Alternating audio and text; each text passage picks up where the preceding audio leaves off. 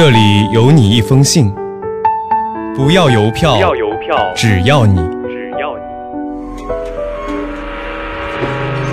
离开了家乡，离开了家乡，我更想念我更你。想念你。欢迎收听家书系列栏目。大家好，我是李思璇，来自宁夏银川。我在南京大学，距离我的家乡一千六百公里。这是我写给妈妈的信。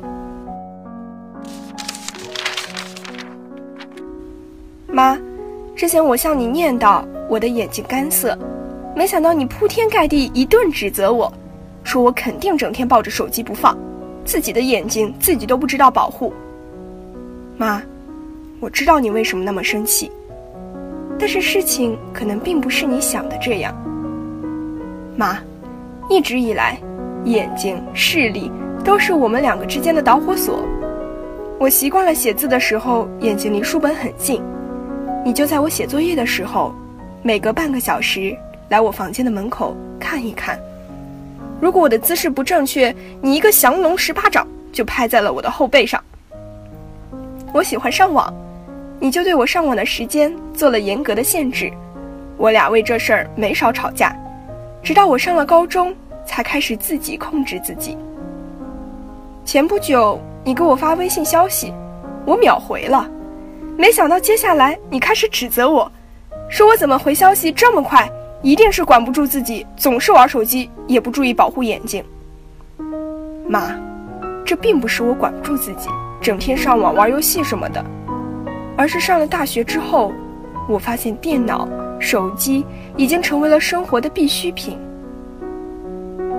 其实，妈，刚上大学的时候我也很焦虑，觉得自己看电子产品的时间长了很多。但是，妈，慢慢的我发现，很多时候用不用电脑，并不是我可以控制的。大学的生活方式与高中的完全不同。高中的时候，电子产品算得上是生活的调味剂，只有在休闲放松的时候才玩一玩小游戏。但是上了大学之后，每天的资讯需要在手机上阅读，同学们之间的联系需要在手机软件上进行，生活中的小惊喜可以在手机上面分享，去景点游玩需要在手机上面查找路线，一些生活用品需要在手机上购买，很多的作业。都需要在电脑上完成，上课的笔记也是直接记在电脑的文档里面，一些书本的电子版使用起来也更加方便。我所学的广播电视专业更是要求掌握在电脑上剪辑视频、处理图片的技能。总之，我的生活已经完完全全离不开这些电子产品了。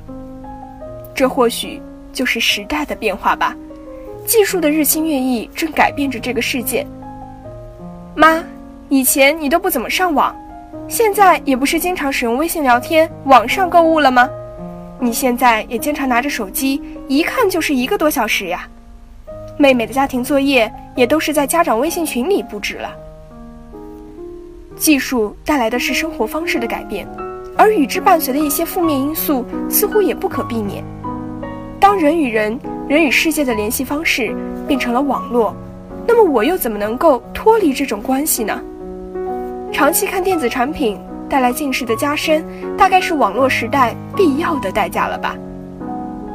对了，妈，我听说随着一个人的长大，他的视力会渐渐稳定在相对的水平，就是不会像小时候那么容易受到影响了。不过，妈，我向您保证，我一定会注意自己眼睛的使用，合理使用手机和电脑。希望你能够理解我和我的生活方式。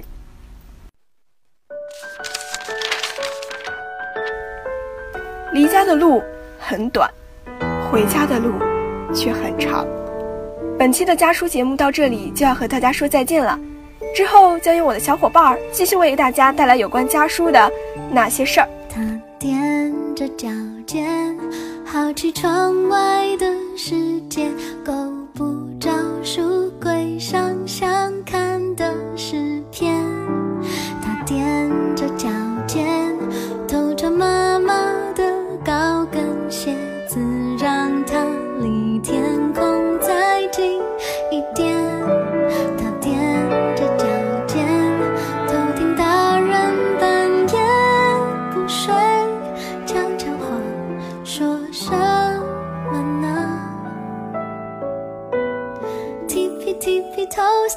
tippy toes, tippy tippy toes，踮着脚。